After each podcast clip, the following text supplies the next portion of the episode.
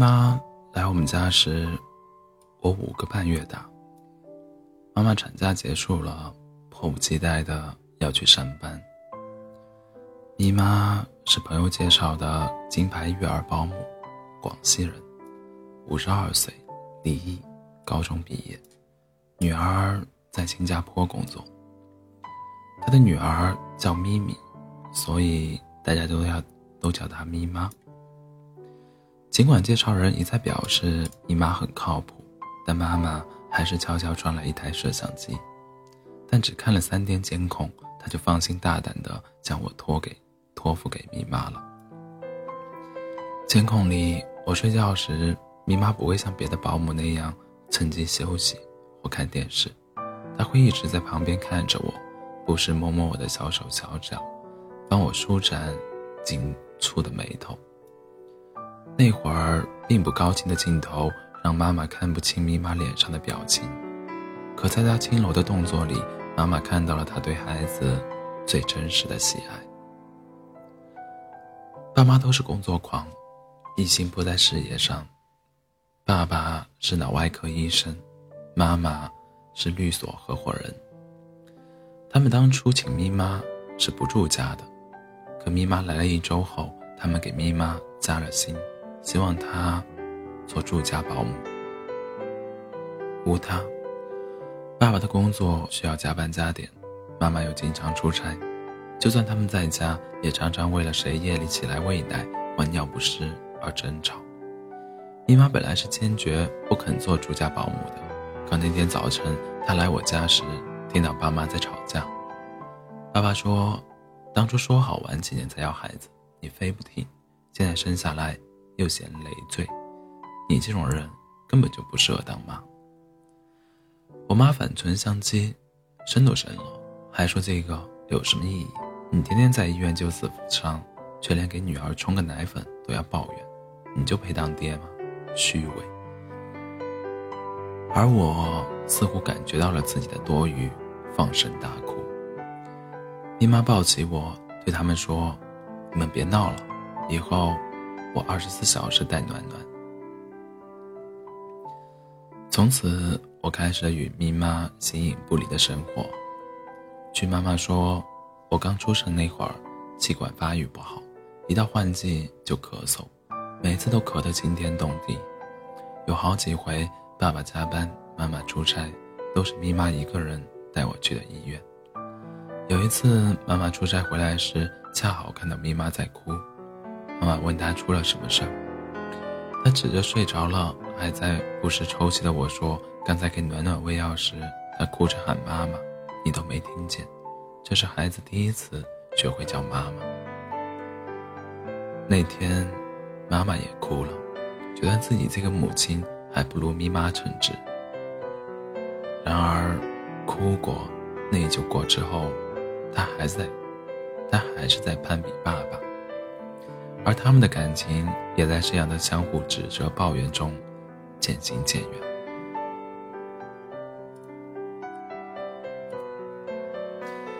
我两岁半的时候，爸妈协议离婚了，爸爸离开了家，妈妈要了我的抚养权。当然，他依然是从前那个工作狂，养育我的责任更多的时候还是落在了咪妈身上。爸妈都是通过咪妈为我录的 DV 里。知道我何时会走路，何时会背诗，何时换牙齿的，他们永远记不住我的生日，但每一年，你妈都会给我过生日。一大早醒来，她便将一颗煮熟的红皮鸡蛋，从我的头一直滚到脚，嘴里还念念有词，用她的家乡话祝我一生平安、健康、好运。这一天，她会带我去照相馆拍照。会给我做鸡蛋糕，他常常把自己买的礼物说成是爸妈送给我的。心灵手巧的咪妈会做风车、画格子、做鸡毛毽、缝沙包、叠东南西北。小朋友弄坏了我的玩具，他会教我不要责怪他们，东西坏了，咪妈再给你做。他的宽容大方培育着我的大度。让我成为院里年龄不是最大，但非常服众的大姐大。三岁那年，妈妈把我送去了幼儿园。按照惯例，咪妈也就完成了她育儿使命，开启下一份工作。去幼儿园第一天，她和妈妈同时去送我，结果在幼儿园门口，我抱着她哭得撕心裂肺。妈妈恳请她再留一段时间，等我适应了幼儿园生活再找下家。咪妈答应了。一个月后，我终于适应了。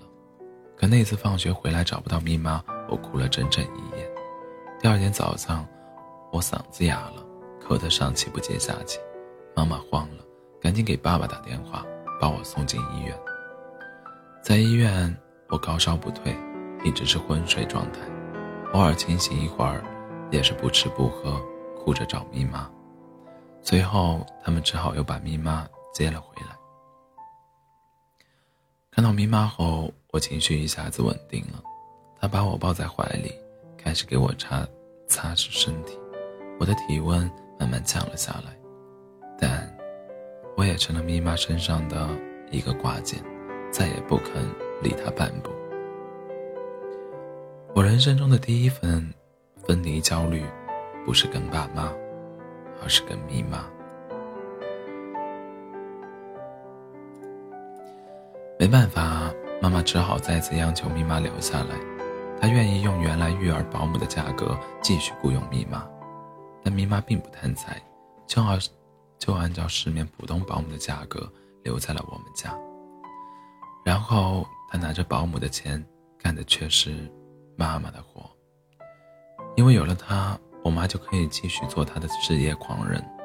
她自己都说：“大姐，这孩子跟我不亲啊。”可是，我要怎样才能跟他亲呢？他经常一出差就是半个月，我一生病他就特别不耐烦，拿起电话就跟爸爸吵。他工作时我去找他，他就会问我，能不能别捣乱？妈妈不挣钱，咱娘俩喝西北风去吗？我儿时全部的爱来自于咪妈，每次我在妈妈那里受了呵斥。她都会陪我玩好久好久的游戏，久到我终于忘记了那些不开心。大概是我五岁时，有一次夜里憋了尿，想起床上厕所，发现咪妈并不在身边，然后我听到书房里传来争吵的声音：“你根本就不应该生下暖暖。”是咪妈，她虽然努力压低声音，但小小的我也能听出话里包含的愤怒。这么多年一直是我带暖暖，也该让他爸尽尽义务了。再说，我也不可能这样单身一辈子。这是我妈的声音。你要结婚也可以，你不要暖暖也行，但你们夫妻俩就当演戏，也得争一下暖暖的抚养权。你们要让他觉得你们都想要他，你们都爱他。那晚，午睡的我。失眠了，但五岁的我，也学会了装睡。同样失眠的还有密码。我听到身边的他在辗转、辗转反侧，默默流泪。他努力压抑的抽泣声，让我感受感受到的不是难过，而是真爱。咪妈爱我，我至今仍记得，当时想到至少还有他爱我的时候，我单薄的身体上。仿佛盖上了一床温暖的棉被。是的，那种感觉好沧桑，像一场悄无声息的长大。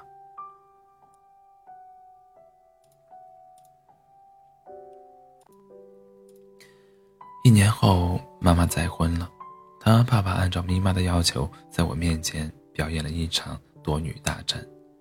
知道起因与结果的我，强忍着眼泪配合他们完成了表演。我只有一个条件，不管跟谁，咪妈必须跟着我。就这样，我和咪妈来到了爸爸家。说是家，其实更像一个单身宿舍，脏乱差。咪妈用整整一周的时间，让那个房子有了家的模样，而更多的时候，这个家。也只有我和密码两人。跟咪妈在一起的时光是欢乐的，她允许我小小年纪就进厨房，每天教我一种鸡蛋的做法。她还说，人就要像鸡蛋一样，特别百搭，跟什么搭在一起都那么美味。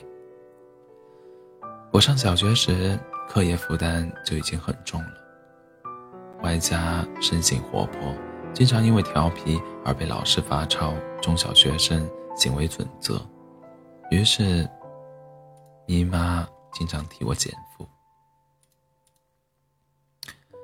在考我问题，在考我问题都会后，她允许我看课外书或者看一会儿电视。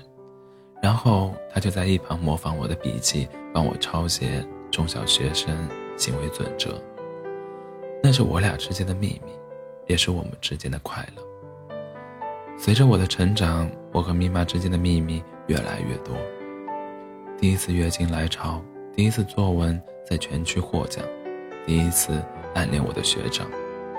从上初二开始，我不再需要密码接送，我想宣告自己的长大，也想。借放学路上的短暂时光，跟同学一起聊天疯闹。姨妈一口答应，但她一再嘱咐我要注意安全。有一天，我和同学过马路时聊得太嗨，居然没看红绿灯，结果我刚走出两步就被一个人狠狠拽了回来。回头一看，是咪妈。原来。他说是不接送我，但却一直默默跟着我。当时他整张脸都是绿色，都是紫色的，一副惊惊慌失措的表情。我知道自己做错了事，像平常一样嬉皮笑脸的哄他，可他没理我，甚至一整晚都没跟我说话。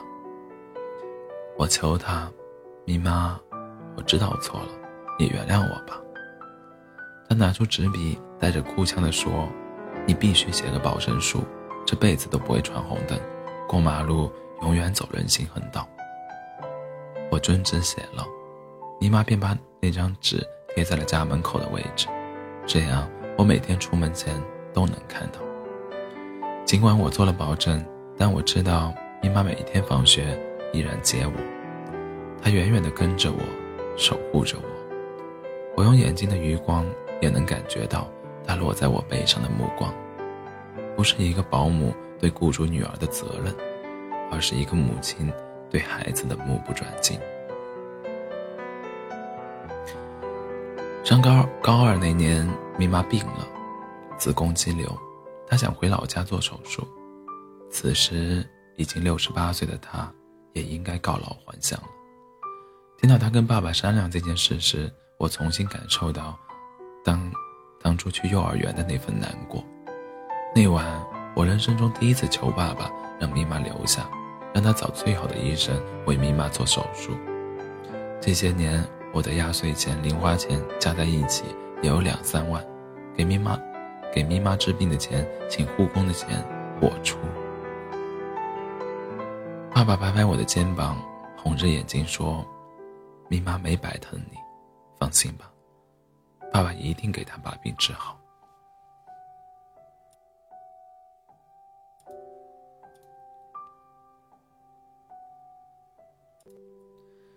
就这样，咪妈第三次留了下来。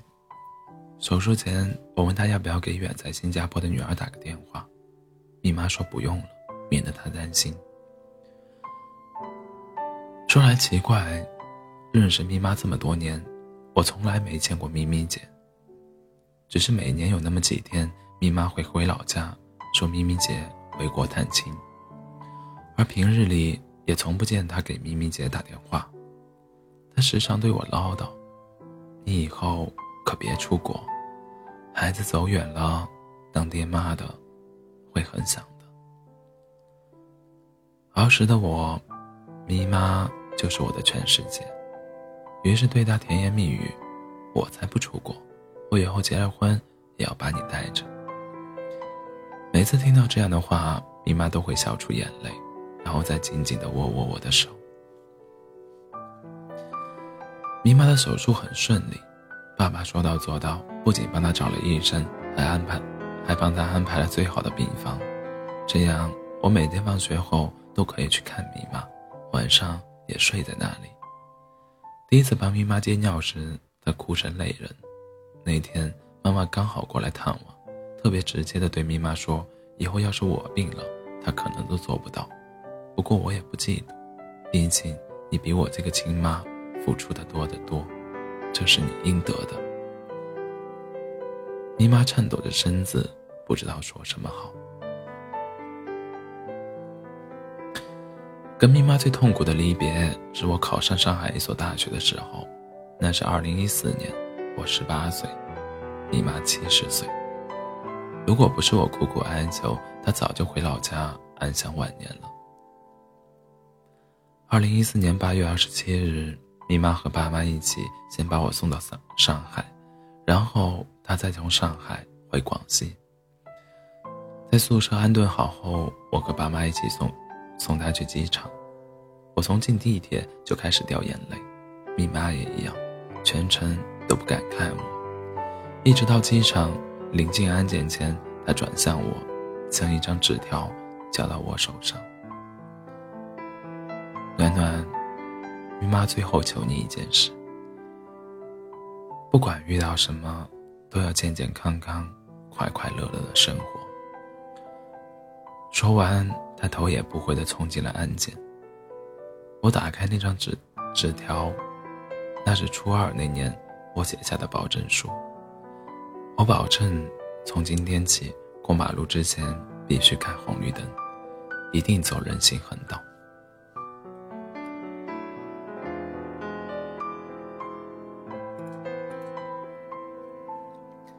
大一的时候，我想家，其实想的都是迷茫。每天给他打电话，电话里抱着平安，放下电话就会哭一会儿，总觉得自己失去了生命中最坚实的一个依靠。大一寒假，我首先去了宿阳宿，想给咪妈一个惊喜。咪妈家在一个县城，我按照她留的地址找上门去，结果她不在家。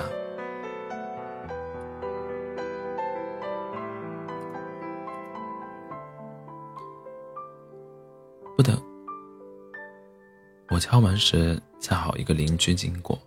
不等我自报家门，邻居就问：“你是不是暖暖？”我说：“是的。”邻居顿时红了眼睛，说：“你妈天天跟我们说你，说你又乖又优秀，是活脱脱另一个秘密。如果没有你，她这些年的日子该有多难熬啊！”我愕然地看着邻居。咪咪姐，邻居同样愕然地问我：“你不知道吗？咪咪当年在新加坡出了车祸，走了二十多年了。”是的，直到那天我才知道，这么多年里，咪妈每一次说咪咪姐回国了，她回老家跟她团聚，其实她是回来给咪咪姐上忌日粉。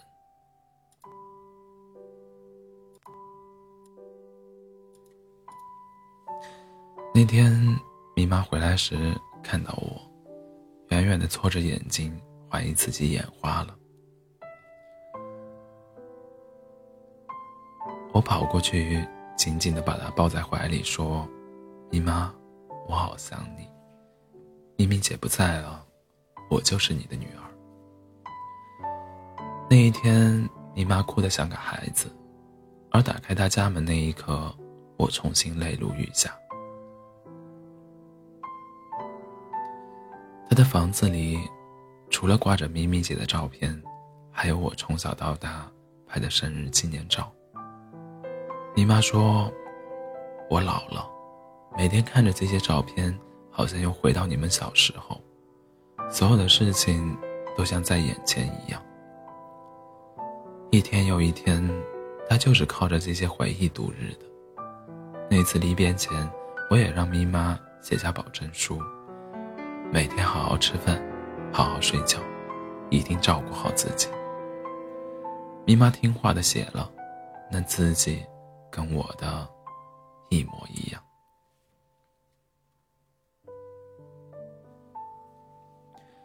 二零一八年，我大学毕业后回了北京，去单位报道前，我又去了阳苏。这一次，我带咪妈一起回到北京，回到我小小的出租屋。我对咪妈说：“咪妈，你好好活，等以后，我们会有自己的房子。”咪妈笑呵呵地搂着我，只要每天能看到你，我就开心了。对于我的举动，难得的是全世界都在反对，唯独我爸妈却无比支持。他们毕竟是读过书的人，说出来的话虽然有点残酷，但句句通情达理。生你的是我们，但养你的是咪妈。你可以不给我们养老，但咪妈，你不能不管。